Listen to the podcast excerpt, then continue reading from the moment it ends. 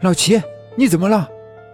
小桃竟然反身回来，站在我面前，语气中带着关切。我燃起了一丝希望。小桃，救我！好。他蹲下来，不等我反应，便抓着我的双手用力一拨。啊！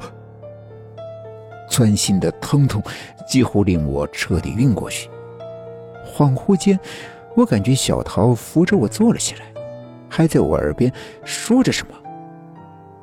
什么？我的声音微弱的，连我自己都听不清。辉哥和杨磊的故事还有后续，你想知道吗？我疼的只剩下抽泣声。只听小桃缓缓讲道：“故事里的两个受害者都得了抑郁症。我和他们在一个抑郁症论坛相识，交换秘密，互相抚慰。但是最后，我挺过去了，他们没有。他们自杀了，相约一起。”小桃的声音隐隐带着哭腔：“这两个混蛋！”说好一起报仇，却一个扔下妈妈，一个扔下爸爸，就这么走了。那那又怎样？这些这些都与我无关。在姗姗来迟的曙光黎明中，小桃大概看出我眼中的漠然，她冷笑一声：“木屋里那对夫妻，不是真的夫妻。你猜猜？”他们是谁？我略一思索，顿时豁然明白，他们就是。对，小桃一眼看出了我的想法。女孩的母亲，男孩的父亲，他们在这里为了守株待兔，而你抢了他们的猎物，就就是因为这个，你们你们就要杀。杀我！我努力挤出笑容。我，我也算是，算是帮了你们，求求你们放过我。小桃没有回应，只从衣兜里摸出了一袋饼干，扔到我的面前。他没吃，怎么可能？我明明亲眼看见他吃下去的。仔细回想，当时。他出门洗手，难道他难道借洗手做掩饰，趁我不注意把饼干换了？原来小桃早有防范。想到这里，我顿觉后背发凉，心里蓦然升起一股难以言喻的恐惧。我费力的站起身，一点点往前挪动脚步，我要逃离这里。小桃拦住我。咯咯的笑了起来。你想去哪儿呀？你忘了吗？阴暗的秘密，我还没讲呢。说好的一人讲一个，怎么能漏掉我？这个疯子！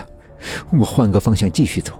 我不想听什么秘密，我只想活命。我不想死，我还没活够。老齐，我们有一个共同的秘密。小桃再次挡在我的面前，抬起头，紧紧的盯着我，眼中映出我迷惘的脸。他眼神阴翳，语气骤然冰冷。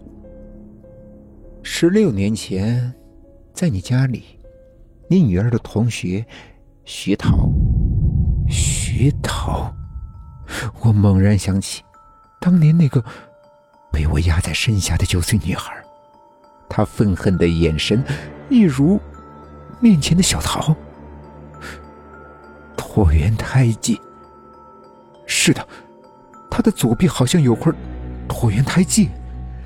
徐桃，小桃，桃。我脑子里突然闪过了一种可能，一个近乎疯狂的猜测。你，你到底，到底是谁？我抖着声音，终于问出口：“怎么，我把自己变成了男人，你就不认得我了？”手术、吃药，你知道我这些年是怎么熬过来的吗？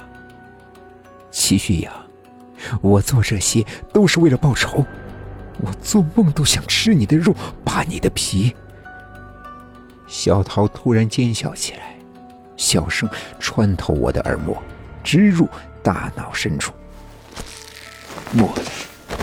有人从背后勒住我的脖子，我奋力挣扎，却只是徒劳。丧失意识之前，我听到两个声音：“哼，把他也挂到树上。”“没错，和那两个畜生一起。”这是。木屋里，那对失踪的夫妻。走吧，先回去向大家汇报情况。小桃的声音越来越飘忽。我的猎物到手了，你们要找的漏网之鱼也已经凑齐，该轮到下一组开始他们的复仇行动了。齐旭阳背后的那帮人怎么办？不急，一个一个来。